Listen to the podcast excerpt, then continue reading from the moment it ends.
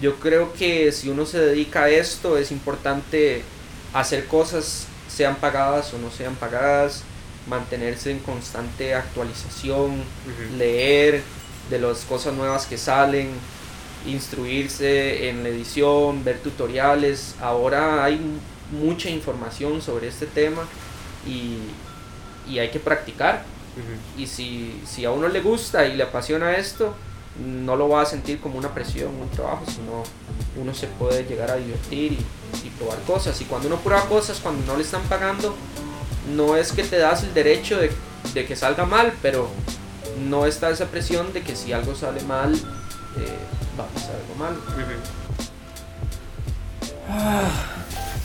Más, hoy tuve una persona sumamente especial en este podcast, una persona que conozco desde hace ya ratillo y que admiro un montón también por lo que ha hecho, por donde ha ido, por los lugares que, que ha visitado y además por no sé, su amabilidad y su forma de ser eh, a la hora de, mm, no sé, ser una persona muy eh, cierta consigo mismo. Entonces, me parece, me parece importante que estuviera aquí en el podcast porque él ha crecido también desde, eh, desde casi desde cero con YouTube, eh, haciendo videos, haciendo cortos y pegando tour, eh, como se le dice.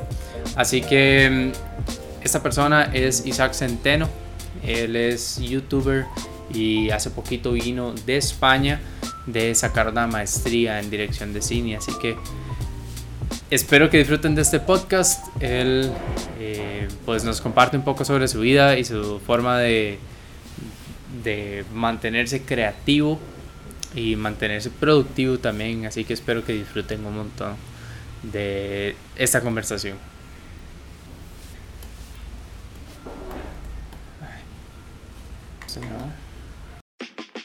Estás escuchando En Crudo, un podcast que entrevista a gente con diferentes proyectos y situaciones de vida que los ha cambiado y han logrado vivir una vida más plena, aún con tanto ruido alrededor. Todo esto mientras nos tomamos un café. Mi nombre es Roberto López y me conocen como Light Saint en las redes sociales. Espero que los pueda inspirar a vivir una vida más plena y espero que disfruten de este episodio. A ver si funciona. A ver. Sí. Ok. Ya estamos grabando. No me traje nada para empezar, pero bueno. Eh, ¿Usted usa libreta? Que sí.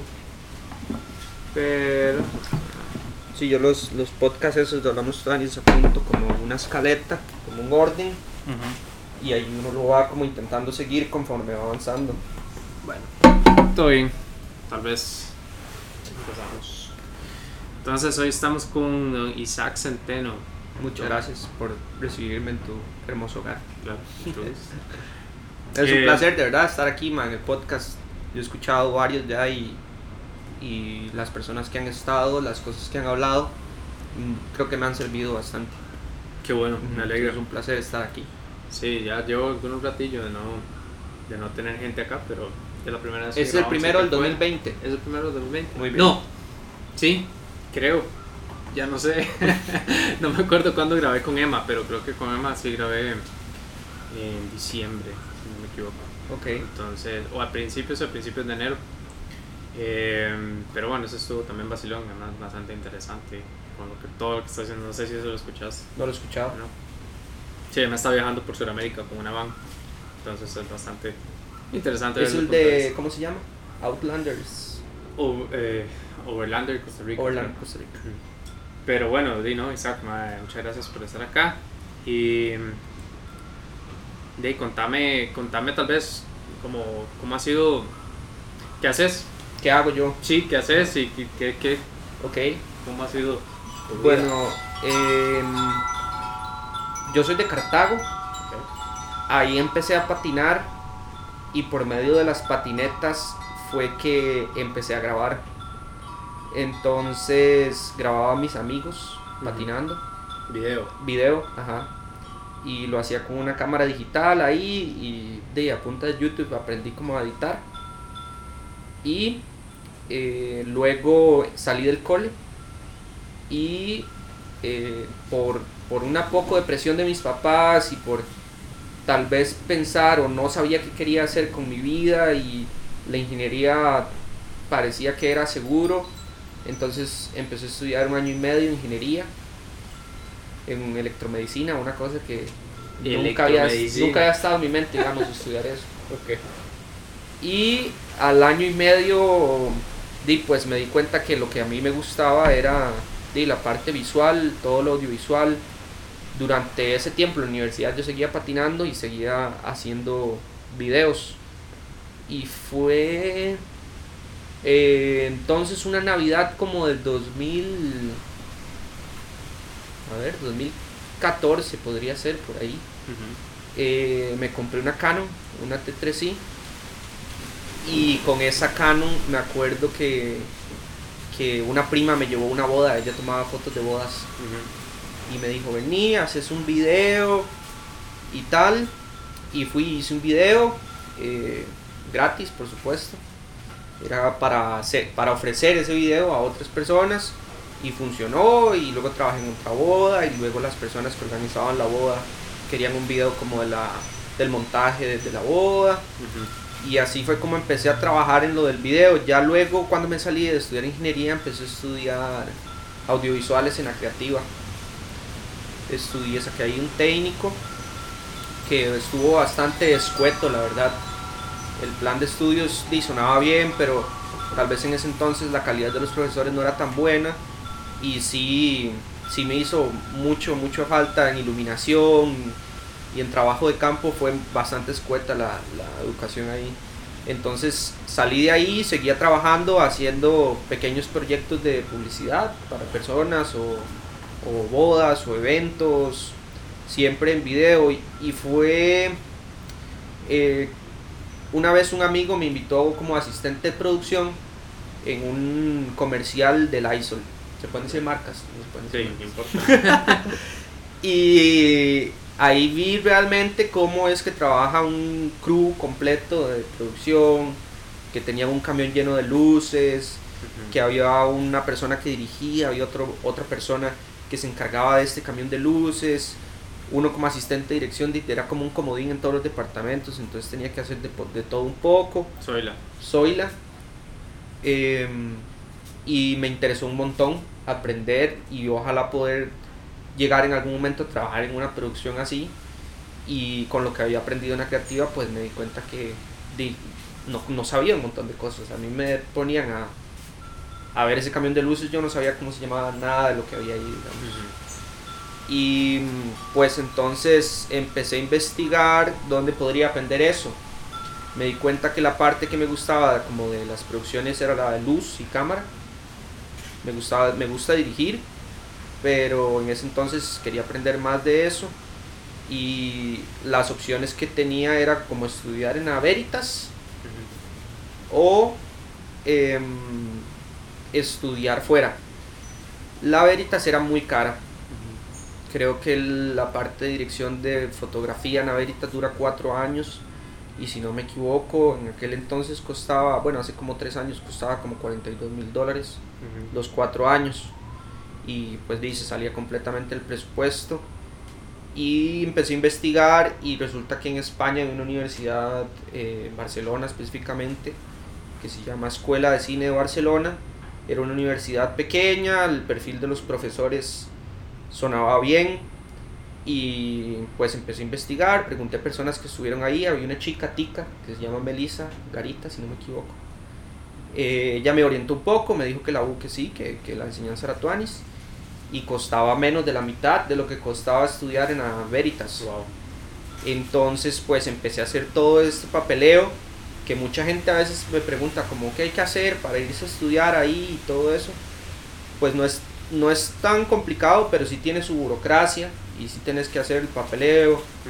Para los que si quieren investigar y están escuchando esto y les gustaría ir a, a estudiar a España, en la página de la Embajada de España está un PDF donde están todos los requisitos, que es como un seguro eh, para tener pagada la matrícula en la universidad, tener fondos en el banco, demostrar eso, eh, varios papeles que no son complicados y una vez que tienen eso, uno lo lleva y si cumple con todo lo que los más pidieron, es casi un 100% que van a decir que sí, porque ya tenés pagada la universidad y todo, o sea, ellos lo que necesitan es asegurarse que vos de verdad vas a ir a estudiar. Sí, que no vas a ir a ver qué y a, a ver si, si conseguís algo.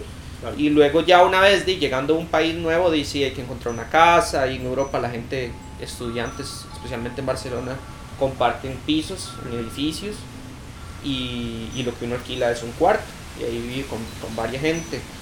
Ahí estuve dos años. Fue una muy buena experiencia, tanto profesional. En la universidad practicamos mucho. Eh, todo era de luz, tres días a la semana nos metíamos en un estudio negro y había que recrear escenas, recrear planos, con todo un crew de fotografía. Entonces estuvo muy rico esa experiencia y también el vivir en otro país, bueno, vos lo, has experimentado, vos has ido a Canadá y has vivido en otro país, de todo es nuevo para uno cuando uno llega, entonces es un constante aprender y, y, y ir acostumbrándose a las nuevas culturas, hasta el supermercado diferente, las nuevas marcas, todo. Sí, a la gente también. Exacto y Barcelona al ser una, una, era muy como cosmopolita, creo que se dice, o sea, gente de todo el mundo. Entonces también compartir con gente de otros países y ver sus culturas, su forma de ser y su forma de pensar, también fue muy, muy enriquecedor. Claro. Y bueno, ahí me gradué como director de fotografía y cuando volví hace ocho meses a Costa Rica y ahí hemos estado trabajando en varios proyectos, he trabajado en comerciales como director de fotografía, aún sigo trabajando grabando eventos, eh, no siempre todo es color de rosa, pero por, por lo menos ya tengo la experiencia de trabajar en un set y ya he tenido la experiencia de trabajar como director de fotografía, como hace años lo había intentado, como hace años lo había visto en ese comercial.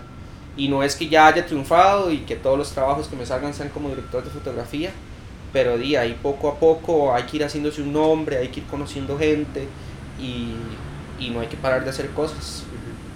Entonces básicamente eso es lo que yo hago, yo hago videos, dirijo la fotografía de comerciales y también tengo un canal en YouTube donde me, gusta y, me apasiona eh, mostrar mi trabajo, pero al mismo tiempo dejarle un valor agregado en ese trabajo y que la gente pueda ver cómo es que se hacen esas producciones, darles tips de cómo hacerlo y que puedan que sea un contenido de valor y que puedan aprender de cada video y no solo se puedan entretener. Entonces, básicamente eso es lo que yo hago. ¿Cómo ha sido? Eh, antes hacían muchos videos de YouTube y estabas bastante metido en YouTube. Ajá. ¿Cómo, ¿Cómo ha sido como esa transición entre a lo que fue YouTube y lo que hacías ahí y ya ahora cuando llegaste, digamos, de esta, fue maestría, ¿no? Entonces, después de la maestría, ¿cómo, cómo ha modificado ese canal. Bueno, la historia de YouTube sí es un poco. Un poco. ¿Cómo decirlo? Es como una montaña rusa. Yo empecé probando y lo que hacía era viajar por Costa Rica y grababa mis, mis, mis videos super amateur. Publicaba donde iba, si iba en moto, pues grababa el trayecto y, y así empecé. Y los primeros videos tuvieron éxito, como que a la gente les gustaba. Entonces me propuse el reto como de subir un video semanal haciendo eso. Y al mismo tiempo eso me sirvió mucho de práctica. O sea, el, proponerte una meta de hacer un video semanal, de saber qué, a dónde vas a ir, de qué va a tratar el otro video, que tenés tantos días para editarlo, que tenés que grabarlo. Entonces era como un trabajo en realidad. Lo disfrutaba montones y lo disfruto montones y así fue como empezó, empecé a hacer videos semanales durante casi dos años. Y sí empecé a tener éxito. No tengo millones de suscriptores, pero, pero ahí sí fue aumentando mes a mes. Y cuando me fui a España, yo quería seguir con los videos y lo intenté. Pero era mucho Ya la universidad me quitaba un toque de tiempo. Eh, ahí no tenía trabajo, yo iba con, con, mis ahorros de aquí, entonces di, cada viaje era como un gasto de dinero, cada video era un gasto de dinero. Y de poco a poco se fue gastando el dinero, eh, empecé a entrar en proyectos de la universidad, entonces la constancia de sí cayó completamente. Y ahora que estoy en Costa Rica y que he profundizado un poco más como en, en narrativa y en todo esto, he querido meterle ese valor agregado de lo que ya sé a los videos. Entonces tal vez por eso ahora no subo tan seguido porque cada video que intento hacer lo, lo quiero hacer un poquito más producido y, y sentirme contento con eso, porque yo sé que la gente quisiera que yo subiera un video semanal y, y- y yo lo puedo hacer. O sea, yo puedo ir y, y pegarme un turcillo y hacer un, un Claro. B-roll y, y ya. O sea, no es, no es tan complicado. Pero llegó un momento en el que yo ya no me sentía feliz con lo que yo estaba haciendo. Yo quería sentirme satisfecho con las tomas que hacía, con, con la edición, con todo y disfrutarlo, que eso era lo que yo hacía antes, lo disfrutaba un montón y por eso lo hacía semana a semana y no me importaba. Pero conforme di, empecé a aprender más de luz y de foto, empecé a poner un poco más quisquilloso con eso y por eso es que no he podido subir tan constantemente porque sí he tratado de meterle un toque más a cada video De que subo. producción, básicamente. Ajá, Quieres hacer una cosa como más que realmente parezca que lo pensaste, que, que tuviste una- Ujú. un tiempo de... Claro, y mezclarlo un poco con lo del blog. Yo creo que parte del éxito de los videos de los blogs es que vos ves la vida real de la persona. Bueno, entre comillas, Sí, sí. pero sí es bastante espontáneo y como las personas mismas se graban, es algo que está pasando en el momento y no es un equipo de producción que tienen atrás. sí. Entonces yo creo que eso no se puede perder para que la gente no sienta que yo estoy siendo manipulado por un crew de producción Sí. sino que siempre es idea mía, pero meterle un poquito de profesionalidad a la luz, a las tomas, a los encuadres y a los temas, mae, porque eh, era chiva conocer Costa Rica y dar tips, pero sí, digo, uno va creciendo y, y se le van metiendo lo que eran nuevas en la cabeza. Claro. Y ahora me gusta mucho todo lo de la sostenibilidad y esto, entonces me gustaría hacer videos enfocados en, en proyectar ese, esa filosofía de. De ser sus- sustentable. Y dar un, dar un, mensaje también más positivo. Más Exacto, allá que solo el entretenimiento. exacto. claro. Más allá que sea solo verme pasear por ahí. ¿Cómo ha sido? Porque, digamos, algo que se me viene mucho a la cabeza es que, eh, por lo que he visto de la transición en general, del ruido que hay en las redes sociales y demás, me parece que hubo como un antes y un después de Isaac en el sentido global.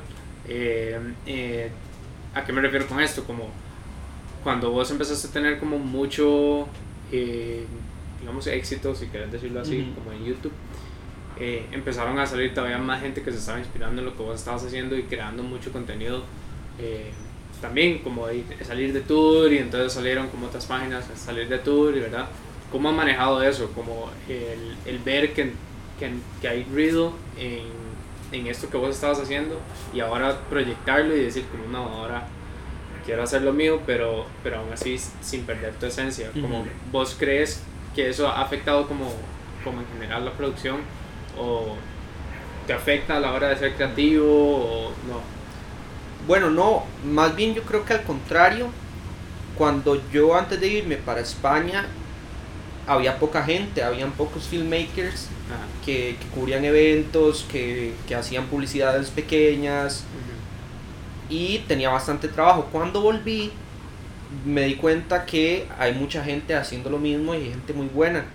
Y, y al contrario, me puse muy feliz Claro. de saber de que tal vez inspiré a esas personas y que no es que todo lo que saben lo han aprendido por mí, Claro. pero tal vez por mí les empezó la cosquilla de hacer videos y que actualmente están trabajando y viven de eso.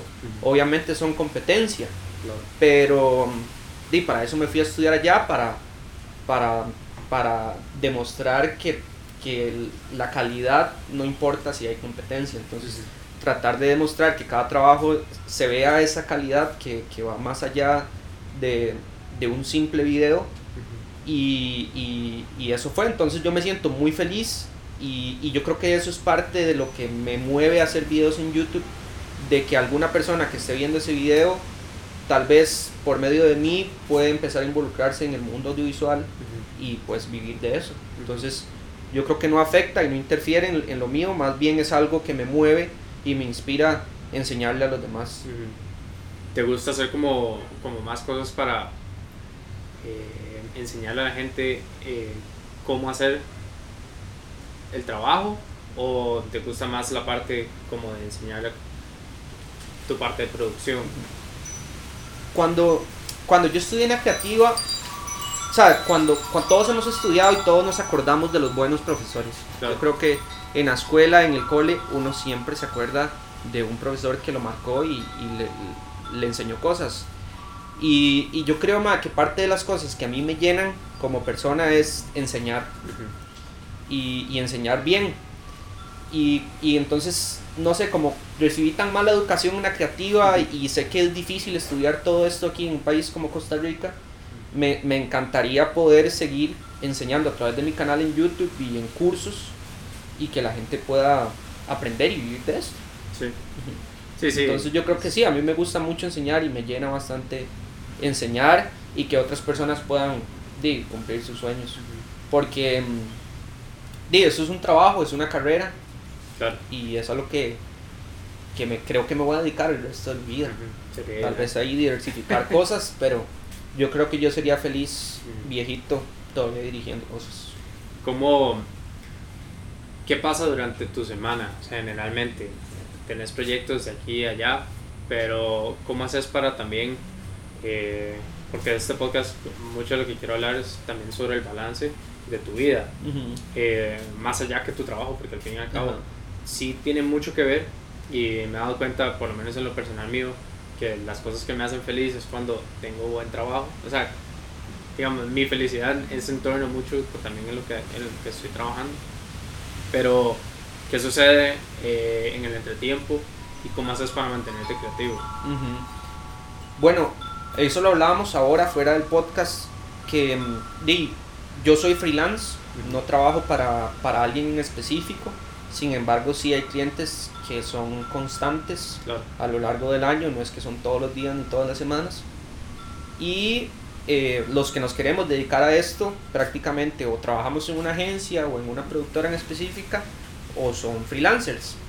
Y el ser freelance es muy chiva porque puedes administrar tu tiempo, entre comillas, de cierta forma, pero al mismo tiempo no puedes disponer de tu agenda como vos quisieras. Claro. Entonces el balance es complicado porque a veces estoy en la casa, tengo cosas que editar y de repente me llaman y me dicen que toda la otra semana hay que irse.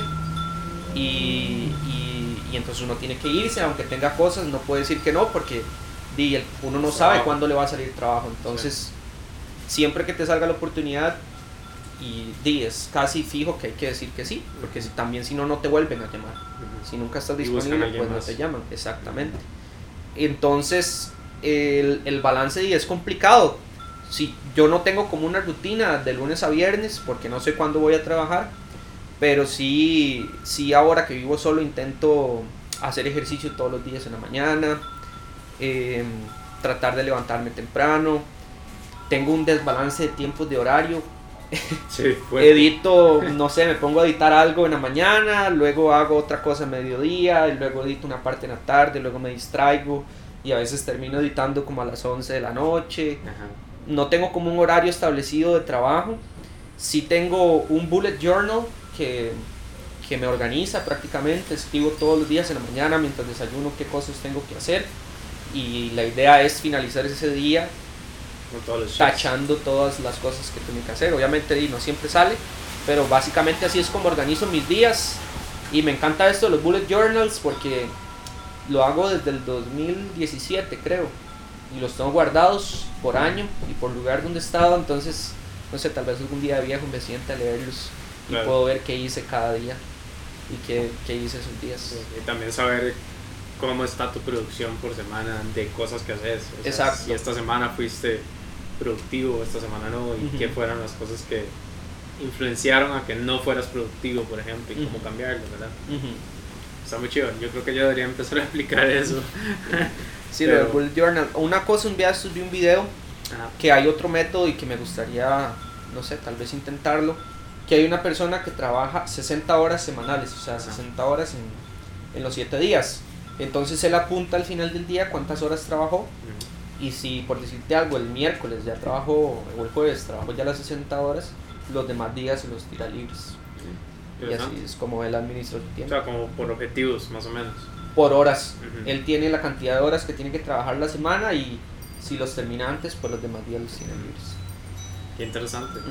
Difícil, creo, sería saber cuándo realmente sos productivo, cuándo realmente estás trabajando, Ajá. ¿verdad? Porque hay veces que, digamos, yo he cotizado a veces algunas fotos por hora y pongo el timer. Entonces pongo el timer, empiezo a trabajar, estoy editando, me distraigo, paro. Entonces lo voy al baño, entonces ya el, el timer está de, en cero, digamos, no en cero, pero sí quieto. Y después me siento otra vez, abro el programa y le doy start. Entonces ahí realmente no ve que es productivo, ¿verdad? Otro método que a veces lo hago, no lo hago siempre, pero que sí funciona, Ajá. es poner un timer de 20 minutos, trabajar los 20 minutos sin parar, sin ver el celular, sin distraerse, y luego tomar el tiempo que quieras para distraerte. Luego poner el timer 20 minutos y esos 20 minutos estás trabajando. Mm, Y así uno es bastante productivo. Claro, sí, tiene mucho sentido. Y 20 minutos uno puede hacer bastantes cosas Claro. enfocado. Sí, más si quita las notificaciones del cel. Ajá, la idea es que en esos 20 minutos eh, te enfoques en lo que estés haciendo. Ujú. Ok. Ma, y ahora, eh, eso que estábamos hablando como de las redes sociales, eh, ¿en qué redes te estás, te, estás como, como especificando en una sola red social o intentas como, cómo haces también como para promocionar lo que haces? Eh, y, y eso que también que me contaste de venir de España, ¿cómo fue esa transición? Volver nuevamente de España y empezar como a buscar tus clientes. Hay dos preguntas. Ok. bueno, malo las redes sociales. eh, no es que me he intentado alejar, pero me he intentado tener una distancia. Ok. Y mm, en Instagram lo uso. Tal vez intento no publicar mucho de, de mi vida personal ni de mi vida diaria. Lo uso como para anunciar qué es lo que estoy haciendo, qué estoy grabando. Cuando saco un video nuevo en YouTube utilizo Instagram como para tirar previews del video. Eh, Instagram ahora funciona un montón para comunicarse con personas, entonces creo que es una muy buena plataforma para compartir el, el trabajo que uno, que uno hace y por ahí salen trabajos también. Claro. Y YouTube, eh, pues si, si, si, si por mí fuera yo subiría un video semanal, ojalá otra vez, porque me encanta, me encanta que YouTube es una red social donde la gente comenta más, donde la gente también tiene un poco más de engagement con el youtuber. Em, Como más conexión. ajá, exacto. Estás, se siente como las personas más cerca. Y básicamente esas son las dos redes sociales que uso. Uso Twitter, pero siempre estoy detrás de la barrera mirando todo lo que la gente pone. Pero lo uso bastante. Las peleas Ajá. de iranos. pero Ok. no es como, como un afán mío actualmente estar presente en una red social muy fuerte, aunque me, sé que me ayudaría en, en el trabajo y en exposición, pero prefiero mantener un poco de distancia porque sí me sentía como un poco abrumado y empecé a depender un poco de los comentarios de las personas y pues no es que yo sea famoso, pero di, todos los comentarios de las personas te pueden llegar a afectar de alguna forma, dependiendo cómo los interpretes y cómo estés ese día. Claro. Entonces, mantengo, intento mantener la distancia con las redes sociales, no desaparecer, porque me parece un excelente medio de comunicación, jamás. Y, pero sí cuando publico que sea algo pues importante o que, o que tenga sentido. Y luego cuando volví de España, Porque me acuerdo, eso, este siguiente tema, eh, ¿por qué te lo pregunto? Es porque me acuerdo que estabas como, como struggling, te Ajá, había costado un poco entrar, Ujú. que a mí me pasó también volviendo de Canadá. sí, cuando, cuando volví había mucha gente ya haciendo la, videos tuanis y talentoso. Y los clientes que ya tenía, pues di, casi que todos los había perdido. Mantuve como dos nada más. Y cuando volví aquí, pues ya no vivía en la casa de mis papás, me fui a vivir solo. Y cuando uno vive solo, pues bien, tiene que pagar la renta del mes, tiene que pagar internet, agua, luz, comer, gasolina, lo que sea. Claro. Entonces, tenía que, que- que generar cierta cantidad de dinero para poder vivir solo al mes. Entonces los primeros meses sí, sí fueron duros. Estuve buscando por todo lado, contactando personas. Y poco a poco la gente se empezó a dar cuenta que yo ya estuve aquí. Poco a poco ya pude hacer como videos aquí y hacer bulla de que ya estaba aquí. Y ahí se fueron abriendo y abriendo las puertas. y actualmente pues no es que estoy muy lleno de trabajo, pero sí han salido varios proyectos interesantes que, que me ha gustado hacer y que pues me, me, han permitido ya estar un poco más estable económicamente. Y, y, sí, pero no es que en este momento puedo echarme para atrás y rascarme la panza. Yo creo que si uno se dedica a esto es importante hacer cosas sean pagadas o no sean pagadas, mantenerse en constante actualización, leer de las cosas nuevas que salen, instruirse en la edición, ver tutoriales. Ahora hay mucha información sobre este tema y, y hay que practicar. Y si, si, a uno le gusta y le apasiona esto, no lo va a sentir como una presión, un trabajo, sino uno se puede llegar a divertir y, y probar cosas. Y cuando uno prueba cosas, cuando no le están pagando, no es que te das el derecho de, de que salga mal, pero no está esa presión de que si algo sale mal, eh, va a pasar algo mal. Entonces, sí, sí, yo creo que cuando llegué fue difícil, pero gracias a que tal vez me mantuve constante y haciendo cosillas, ahora soy un poco más estable. Exacto. Sí, ¿y cómo haces ahora? Eh, porque es uno de los temas que a mí más me, es difícil, tal vez, no sé si aceptar, pero sí eh, trabajar, tal vez. Eh, cuando alguien me dice, bueno, tenemos un proyecto, no sé qué, quiero hacer algo y me encanta tu trabajo, bla, bla, bla, no tenemos el presupuesto, tal vez te puede ayudar a vos para la, típica hablada, ¿verdad? de exposición. Cómo, de exposición. ¿Cómo haces vos como para decir, ok, tal vez esto sí me sirve o tal vez esto y al mismo tiempo mantener tus metas del año, ¿verdad? Porque yo, yo sí tengo como ciertas metas como de mes, cuánto quiero generar al mes y de estos proyectos quitan tiempo, ¿verdad? Yo creo que el hacerlo o no hacerlo depende si te motiva a hacerlo o no. Sí, claro. Porque hay cosas que yo sigo haciendo gratis y es porque me gusta me gustaría generar un buen resultado final y que yo me sienta contento con eso y eso eventualmente cuando la gente lo vea puede generar más trabajo hace poco dirigí un videoclip para una cantante nacional Nakuri y ella me dijo tenemos tanto de presupuesto y yo le dije voy hagamos una cosa a mí me gusta tu música la visión que vos tenés y lo que querés eh, comunicar a través de tu música me gustaría colaborar con vos, así que utilicemos todo el presupuesto que vos tenés para la producción y yo no me voy a ganar nada para hacer un buen, un buen video. Y, y salió muy chiva, involucramos todo un crew grande, todo el mundo lo hizo por amor al arte, literal. Y el resultado final fue bastante chiva, aún no ha salido el video, pero ese fue un proyecto que, que me motivaba a hacer y que no me importaba más el resultado final que, que el dinero. Entonces y depende de qué trabajo sea, quién sea, cuál sea la visión, qué quieren comunicar y que te motive a hacerlo y te podría funcionar. A mí no me, a mí no me motivaba a hacer bodas, pero, pero lo hice y eso me generó trabajo. Pero, pero sí, yo creo que si quieres hacer un proyecto, lo más importante es que, te motive a hacerlo. Que vaya en línea con lo que vos crees y sentís. Exacto. Porque yo lo, lo digo así, puro la peli de Spider-Man. El, nosotros, para mí, yo creo que nosotros tenemos un gran poder de comunicar al hacer lo que hacemos. Y, y nosotros tenemos la responsabilidad también de qué estamos comunicando. Y por ejemplo, di las campañas políticas de, los, de las personas que van alcalde o presidente, trabajo material audiovisual, lo que se comunique a la gente es de mucha influencia y muy importante y nosotros somos los responsables de, de, de, comunicar eso. Entonces también hay que tener cuidado qué es lo que estamos comunicando. Sí, tiene mucho sentido. No lo había visto desde esa perspectiva. Ok. Em, te iba a preguntar, ¿cómo... ¿Ves? Por eso es que necesito el cuaderno.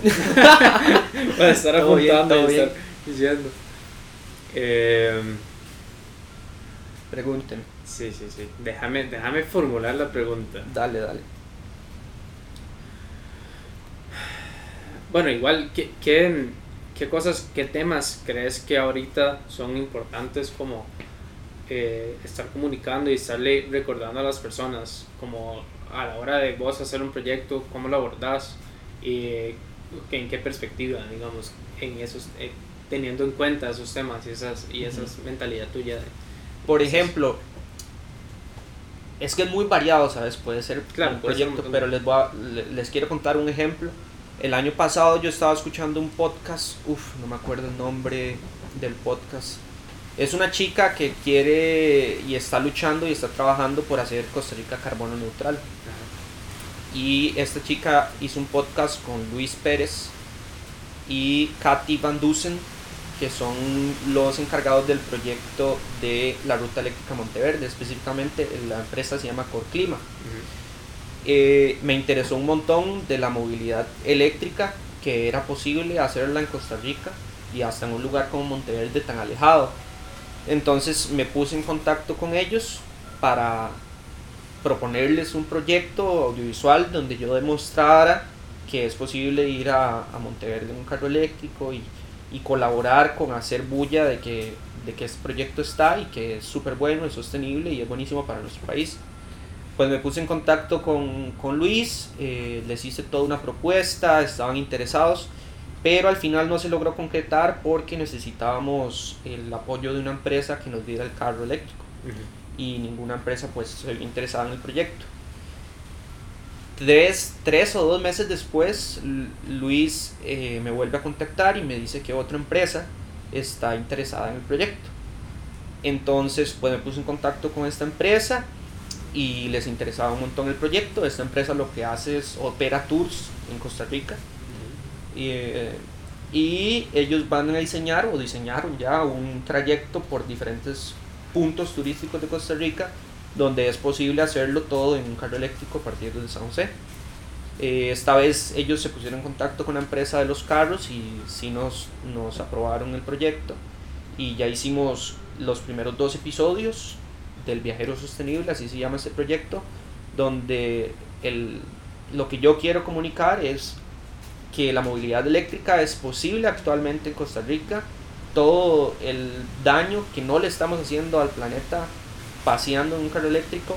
Y además que es posible visitar lugares que tengan la misma filosofía de sostenibilidad, aprender de la naturaleza de Costa Rica sin contaminar y, y visitar estos lugares. Entonces es un proyecto muy chiva y son cosas que, que pues salen de mi cabeza, las proyecto en una presentación donde qué va a llevar, eh, de qué se va a tratar, cuál es la visión, cuál es la misión de esto, a dónde se va a publicar, cuántos episodios van a ser, de cuánta duración, todos los detalles, videos de referencia y se los presento a las empresas. Es mucho trabajo, puede que te digan que no, como me dijeron al principio, yo tardé haciendo esta presentación y este proyecto una semana tal vez, todos los días, y, y puede que te digan que no, pero hay una frase que dice, a ver si me acuerdo, cuando, cuando hay gran posibilidad de riesgo, también hay gran posibilidad de victoria. Entonces, es una con otra, arriesgas mucho, pero también puedes ganar mucho. Y hacer proyectos como este me gusta mucho porque no hay, o sea, sí tengo el cliente, que en este caso es la tour operadora, pero toda la dirección del, del show, en este caso, de los episodios o de los documentales, lo puedo hacer yo con mis ideas y con mi visión de cómo yo empecé a hacer este proyecto. Claro, mucha creatividad y además, como nadie lo ha hecho, no- digamos, hay referencias, pero no es, no es algo como que así es como quiero que se vea. Ajá. tú- Hay un poco más de libertad creativa. Porque a veces uno va y filma un comercial y, y hay que hacer lo que dice el storyboard, no tener más libertad creativa que la que te dicen que es lo que hay que hacer.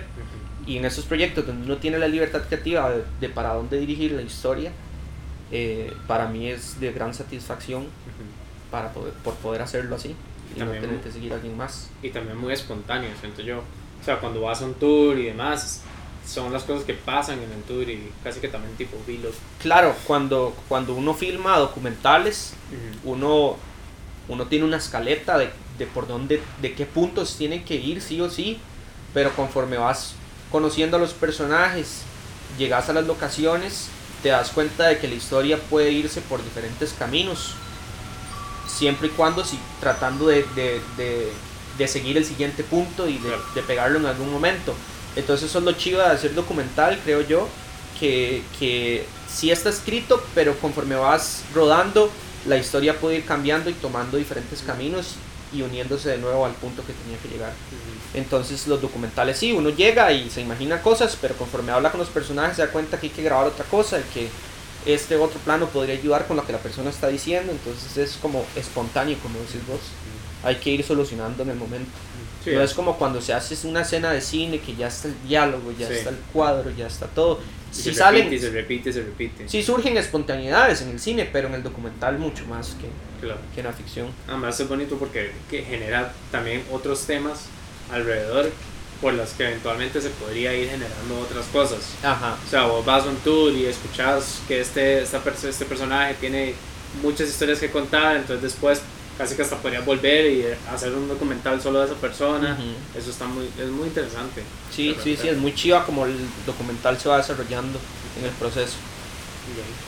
Bueno, y hace cinco años, que esta pregunta me encanta hacerla, como hace cinco años, eh, ¿vos cómo te veías? ¿Y qué pensaría esa persona del vos de ahorita?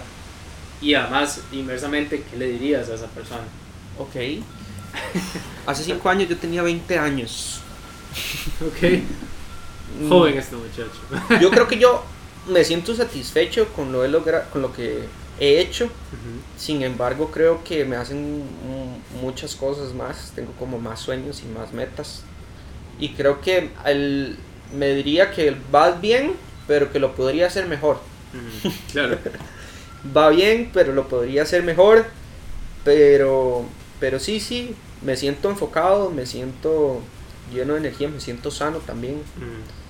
Y, y sí, sí, le diría que va bien, pero que lo podría hacer mejor. ¿Y cuál es la otra pregunta? ¿Qué le diría yo a la persona de Ajá, antes? exacto. Mae, que no patine tanto porque las rodillas quedan mal. Eso, es, eso es para los patinetes. sí, que por favor, mae, cuando estén jóvenes patinen, pero cuando se lesionen, recupérense bien. Porque ya no es que esté viejo, pero sí tengo secuelas de la patineta. Claro. Sí, muy intenso eso. Ajá. Es que uno joven, y tiene mucha Sí. energía y se recupera súper fácil. Claro. Pero después la factura viene. Y sí, sí, sí. Entonces creo que le diría eso. No, no patine tanto. De ahí no, pero es parte de, de ser lo que es ahorita, entonces. Sí, exacto. Está bien también, ¿verdad? Exacto, sí, sí. Ujú. Ma, eh, de tal vez como para ir terminando, como habrá algún. eh, bueno, primero, las, ¿qué personas te inspiran a hacer lo que seguís haciendo? Eh, y después, habrá como algún documental, podcast o libro que vos le recomiendas a las personas. Ok. Bueno, precisamente ahorita me estoy leyendo un libro que se llama Everything is Talked. de Ok. Mark Johnson, si no me equivoco. Y mm, precisamente habla de eso, de que los seres humanos tenemos que tener algo que nos inspire, esperanza. Si nosotros no tenemos esperanza por el futuro, tenemos depresión. Claro. Eso es depresión. Eso es lo que dice el libro. Y que cuando tenemos crisis de esperanza, eso se llama ansiedad. Y es, es muy loco, porque antes, cuando habían más guerras, más enfermedades, eh, había menos medios de comunicación y de transporte, o sea, nos, nos hacía falta tener un montón de cosas que actualmente tenemos, los niveles de ansiedad y depresión eran mucho más bajos que los de ahora. Entonces, ahora que tenemos medios de comunicación, que ya hay vacunas para muchas enfermedades, que no hay guerras tanto como antes, que podemos movernos súper fácil, podemos comprar todo a un solo clic. Cuando tenemos todo, nos sentimos más ansiosos. Es cuando los niveles de ansiedad están más altos en el mundo. Entonces, lo que hay que hacer es tener una esperanza y puede ser una persona, como decís vos, qué personas te, te inspiran a seguir. Yo creo que tal vez en mi caso lo que a mí me mueve todos los días no es una persona, ni tampoco una creencia religiosa, sino es la esperanza de que cuando yo me muera, la gente me recuerde por algo que aprendieron de mí y que les sirvió en la vida. Claro. Entonces, la persona que escribió el libro dice que pueden, las, o las personas que están escuchando esto, pueden ser que su esperanza sea que un familiar murió y usted quiere dejar esa muerte y hacer esa celebrar esa vida de esa persona y hacer de usted una mejor persona, que es totalmente válido. Puede ser que tu esperanza sea una religión o un Dios, y es totalmente válido. Puede ser que sea el dinero, hay gente que los mueve el dinero, y es totalmente válido. Entonces yo creo que mi esperanza es que cuando me muera, la gente me recuerde por que algo les dejé. Creo que podría morir en paz. Claro. Y, y nada, podcast. Hay uno muy bueno, que se llama En Crudo. de Roberto López. Isaac Centeno. Ajá, ajá, me he entrevistado un par de veces, está muy bueno. Y no, lo que hago es que veo mucho YouTube. Sigo muchas personas que, que, hacen reviews de, de, equipos, que hacen tutoriales. Eh, veo mucho YouTube, veo mucho Vimeo Staff Picks para inspirarme. Mm. Los Staff Picks de Vimeo, para los que no saben, es como los mejores videos seleccionados por Vimeo de la semana. Y Vimeo sí es una plataforma de videos, pero no es tanto para blogs, sino para trabajos profesionales. más producciones. Ajá, y entonces es muy bueno, se los recomiendo. Y básicamente sí, es eso. Ok, genial. De no, muchas gracias entonces por tu conocimiento, tu experiencia. y de ahí, Isaac Centeno lo pueden seguir en Instagram, YouTube como Isaac Centeno, todo como Isaac Centeno. Todo como Isaac Centeno, Twitter también. Página web. IsaacCenteno.com. todo es con bajo mi nombre. Y nada, muchas gracias por invitarme. Para mí es un placer hablar de, lo, de las cosas que me han pasado. Y que ojalá que la gente que escuche esto o vea o vea esto eh, y comenten qué les pareció.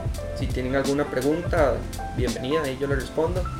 Y, y nada, pura vida. Gracias por invitarme. Y que lo compartan si tienen la posibilidad. Den like si les gustó. Compártanlo, eso me ayudaría un montón. y nos vemos en el próximo podcast. Muchas gracias. Chao.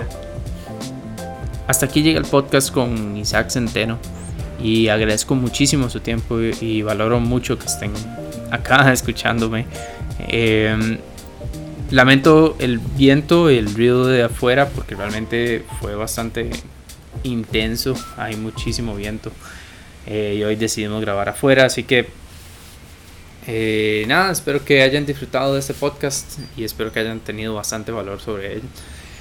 Eh, Isaac es una persona sumamente interesante de la que uno realmente puede aprender un montón, más si está en la parte creativa, haciendo cosas que puedan inspirar a los demás o que puedan, puedan dar un mensaje distinto. Así que si tuvieron un valor de, de, todo esto, nada más les pido que ojalá puedan compartirlo en alguna de sus redes, en historias o en Facebook, no sé, donde ustedes crean pertinente. Y si no, se lo pueden enviar a alguien que si les haga, si les sea necesario, les puede ayudar en su proceso creativo. Así que nada, ya saben a dónde eh, buscar a Isaac y nos vemos en la próxima.